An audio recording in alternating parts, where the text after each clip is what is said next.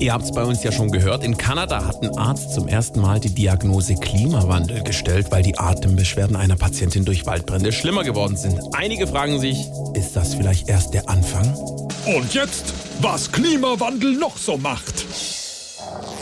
Entschuldigung, Ihr Hund beißt mir da an die Wade. Da kann ich nichts machen. Das ist der Klimawandel. Jürgen, bist du gerade besoffen mit unserem Auto in den Gartenteich gefahren? Das war auch Klimawandel. Hey, hallo, warum ist denn die Musik so laut? Das ist der Klimawandel, Digga.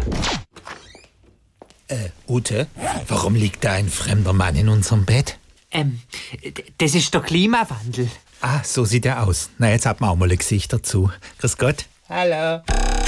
SWR 3